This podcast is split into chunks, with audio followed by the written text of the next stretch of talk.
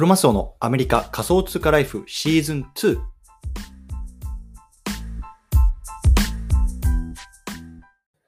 皆さんおはようございます。アメリカ西海岸在住のクロマスオです。今日は9月の16日、金曜日ですね。皆さんいかがお過ごしでしょうか？今日も早速聞くだけアメリカ仮想通貨ライフ始めていきたいと思います。よろしくお願いいたします。さて、今日なんですけども、今日はね、ちょっと雑談な回で、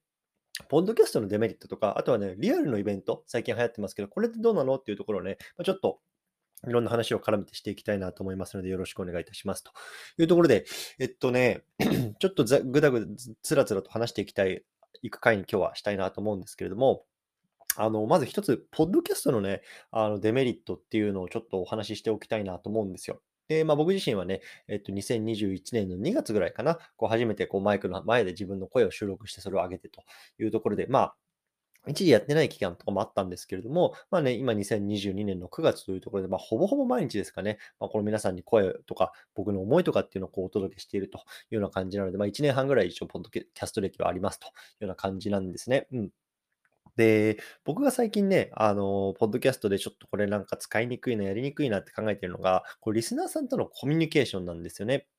で、まあ、もちろんね、あの、やりようによってはうまくできるとは思っているんですけれども、まあ、ポッドキャストって、まあ、Twitter であるっていうような SNS とか、あとはこうブログとか、あの、他の媒体と比べて、一方通行のメディアだなってすごく感じるんですよ。で、やっぱり毎朝ね、あの、皆さんの耳元にこうやって僕が声を届けて、それを聞いてくださってると思うんですけれども、それに対する反応っていうのが、まあ、いまいちよくわかんないんですよね。なんか、もっとこうした方がいいですよとかさ、この反応、この記事、内容良かったですとかさ、もっとこういう話が聞きたいですとかっていうのがね、まあ多分僕の影響力もあると思うんですけど、まあそういうのがね、全然こうなんだろうな、わからないんですよね。で、一方でツイッターとかってさ、あの、投稿内容が良ければいいねがつくし、リツイートがつくし、ね、なんならコメントがつくし、ね、ブログとかもね、もし、なんだろうな、あの聞きたいことがあれば、こう問い合わせフォームからこう来たりするんですよね。で、まあそれと比べて、なんだろうな、この僕がの、なんだろう、えっと、インフルエンス力なのか、もしくはその、ね、今、媒体、発信している媒体って言ったら Apple Podcast なのか、えっと、Spotify なのか、そういうところにこう、なんだろうな、なかなかこうコメントを書き込む文化っていうのがない。多分僕はそうだと思って、僕自身もそうだし、なのか、ちょっとわかんないんですけど、なんかやっぱりコミュニケーションが一方的だなと思ってるんですよね。そう。なので、まあ、あの、もう、これ聞いてくださってる方の中でもっとこうした方がいいよとかね、なんかコメントある方はね、あの、僕、ツイッターの DM は開いてるので、その辺でね、こうメッセージとかいただければなとは思うんですけど、でもまあ、まあ、そうは言うてもさ、なかなかしないよね。なんか僕自身も別にさ、ポッドキャストとか聞いてるけど、じゃあそのね、あの、パーソナリティさんにじゃあメッセージ送ろうかなともならないし、まあ、やっぱりポッドキャストってこう耳で聞いてこう流れていく媒体なのかなっていうところをまあ最近すごく感じてるという話なんですよね。なので、やっぱりこれってポッドキャストだけだとやっぱり成り立たなくて、やっぱりブログとか SNS とか、まあ、YouTube であるとか、まあ、のコメント欄とかね、まあ、そういうようなところってやっぱり絡めてこう複合的にこうメディアっていうのはね、あの自分で運営していかなきゃいけないなっていうところを感じてるんですっていう話なんですよ。うん。で、まあ、ここからもう一個で、あの、リアルイベントっってあるじゃない、なんか最近よく言われてませんか？ね。あの、もともとね、こうメタバースの中で、こうオンラインの中で、こうパソコンの前に座ってりゃとりあえずはいいだろうみたいな世界が来ると言われてた中で、一方で、このリアルイベントの大切さなんかをすごくこう、いろんな媒体とかでこう目にするようになったと、僕感じませんか？僕はすごく感じるんですけど、いや、リアルイベントやりてえなって思ってんすよね。そう、いや、リアル、まあ、別にイベントにしなくていいんですけど、そのね、リスナーさんとか、あの聞いてくださってる方とか、ね、あの、僕のことを知ってくださってる方と、こう、リアルであって、なんか、別にその、クリプトの話じゃなくてもいいですよ。なんか酒飲んでさ、ねどういうね、あの、ことされてるんですか？とかさ、あの、そういうのしたいなってすごい最近思ってるんですよね。うん。で、あの、すごくね、あの、面白いデータがあるので、ちょっとここで皆さんとあの共有したいなと思ってるんですけど、実はね、この僕のポッドキャスト、今、アンカーっていうのをね、あの使ってるんですけども、これでね、あの、いろんなデータがね、見ることができるんですよ。うん。で、ちょっとね、その一部のデータなんかを今日はこう皆さんと話しながら、あの、進めていきたいなと思うんですけれども、じゃあこれ実際にね、どんなデータが見れるのかっていうところを話していくと、あの、どういうリスナーさんがね、これ聞いてくださってるのかっていうのがわかるんですよ。そう。で、僕は大体ね、なんだろうな、えっと、ここまで詳しくは見ないですけど、毎日こう朝起きてね、ポッドキャストを撮るときにね、昨日のエピソードはどれぐらい聞かれたなとか、いう話を、あの、してるんですけど、あの、皆さんがどこにこういるかっていうのがパッと正直分かってしまうっていう、まあこれ聞いてる方の中に、え、マジそんなことまで分かんない。気持ち悪いなって思う方もいると思うんですけど、まあ、このアンカーっていうのが、まあ、えっと、Spotify か、が買収して、まあ、いわゆる Web2 のでっかい企業ですけど、そういうのを一応僕らみたいなパーソナリティにくれるんですよね。で、まあ、それによってね、まあ、どういうようなこうマーケティングとか戦略を取っていくかっていうところの多分、まあ、あの材料になると思うんですけど、まあ、簡単に言うと、えっと、まあ、豆から言うように、僕のリスナーさんが100人いるとすると、71%は日本から聞いてくださってると。で、アメリカから聞いてくださってるのが25%というところで、もうほとんどここで、まあ、95%ぐらいで、残りがね、まあ、あのその他の国っていう感じなんですけど、まあ、先ほどのリアルイベントに絡めて言うと、僕はこのやっぱりアメリカにいるこの25%の皆さんと、やっぱ会いたいなって思ってるんですよね。で、まあ、変な話、まあ、お一人であっても、あの僕は全然ちょっと飛んでそちらに行きたいなと思ってるんですよ。で、これね、面白いのが、かつこのアメリカの中でもね、さらにこう、どこから聞いてるかっていうのが分かっちゃうんですね。で、アメリカの中でも、えっと、カリフォルニアが一番多いです。カリフォルニアが大体約30%。で、僕がいるワシントン州っていうのは大体20%。これで大体50%ぐらい占めるんですよね。そう。で、第3番目がこうハワイ、で、ノースカロライナ、テキサスとかっていう風に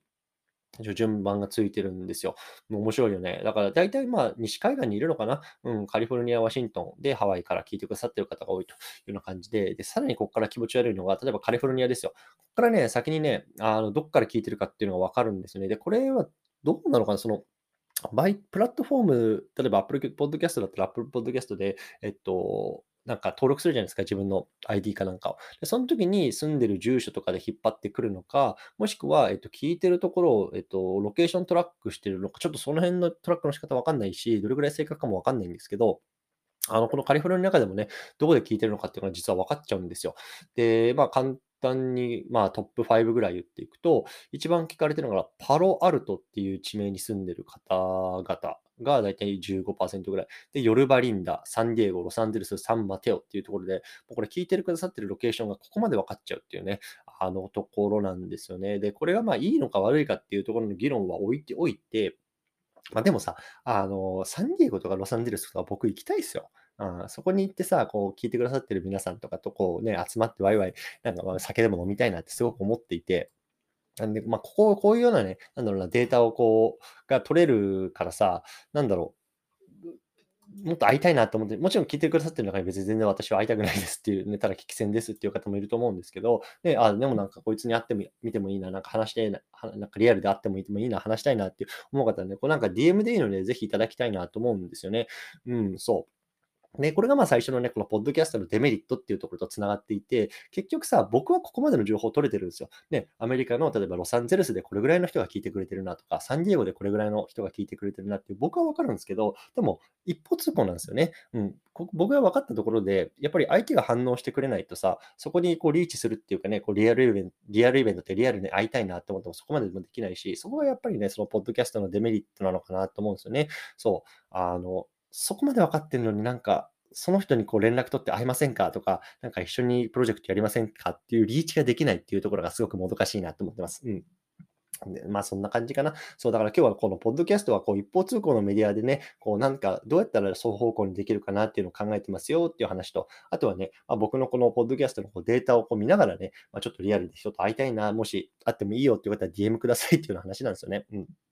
で、あのー、まあ、これはこれで今日の話を置いといて、あの、最後、さっきのデータってこう皆さんいかが思われましたかっていう、ちょっとまた違う話を、まあ、つらつらしていきたいと思うんですけど、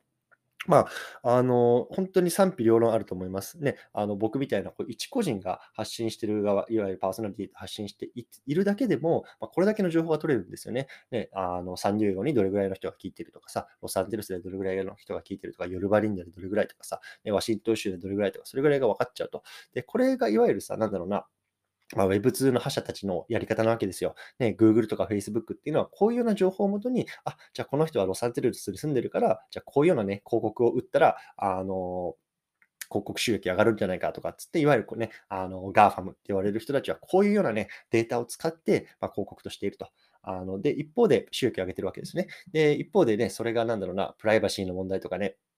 そんなところで、いろいろ問題になってるから次 Web3 に行くっていう話なわけじゃないですかね。個人がこういう個人の情報をね、持つと。ね、そういうようなプラットフォーマーたちに情報を持たせないっていうようなね、こう流れになっているというようなところで、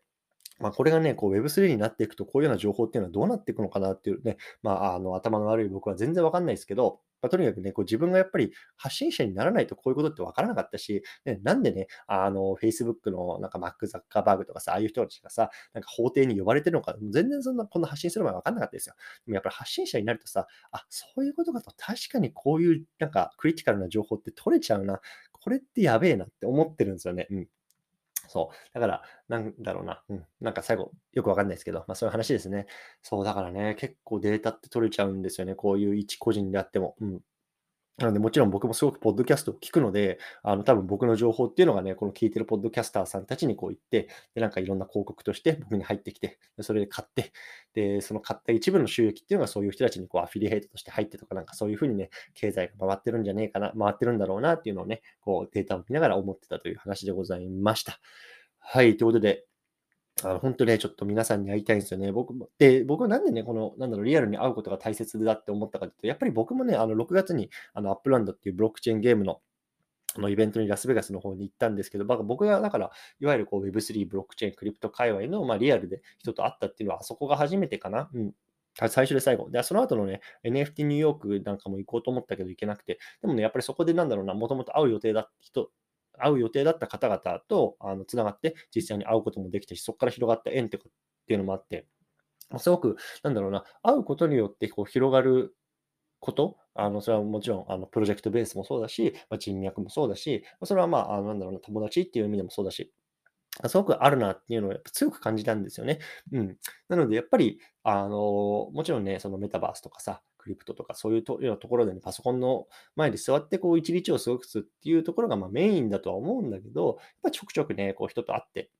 なんか刺激を得てっていうところもやっぱりしていきたいなっていうのをやっぱりね、最近強く思ってますというような話でございました。はい。いや、本当どこにいるんですか皆さん。その、アメリカでね、25%も俺聞いてくださってるっていうデータが出てるんですけど、これ皆さんどこにいるんですか？全くわかんないんですよ。そう。あちょっとね、本当に皆 さんと会いたいなっていう、何度もそれだけですけど、あの、言っておきたいなと思います。うん。はい。ということでね、あの、ちょっと今日はこの辺にしようかなと思います。で、今週ね、ちょっとまた 最後キャンプ行くんですよ。うん、多分今回最後かな。うん、ほんとだいぶ寒くなってきたので。なので、ちょっとね、えっと、明日からかな、行こうと思うので、ちょっと週末またポッドキャストね、あの、とろ、えっと、取り留めしたやつは出す。で、もう取れな出せなかったらあ出せないというところで、ちょっとそのあたりはね、ご理解いただけない、いただければなと思いますというところで、ということで、まあ、また来週の日本時間の月曜日か、火曜日か、それぐらいのね、時に、皆さんのあの耳元にあの届け、お届けできればいいかなと思ってますので、よろしくお願いいたします。というところでね、今日この辺りにしたいなと思います。引き続きコツコツやっていきましょう。お疲れ様です。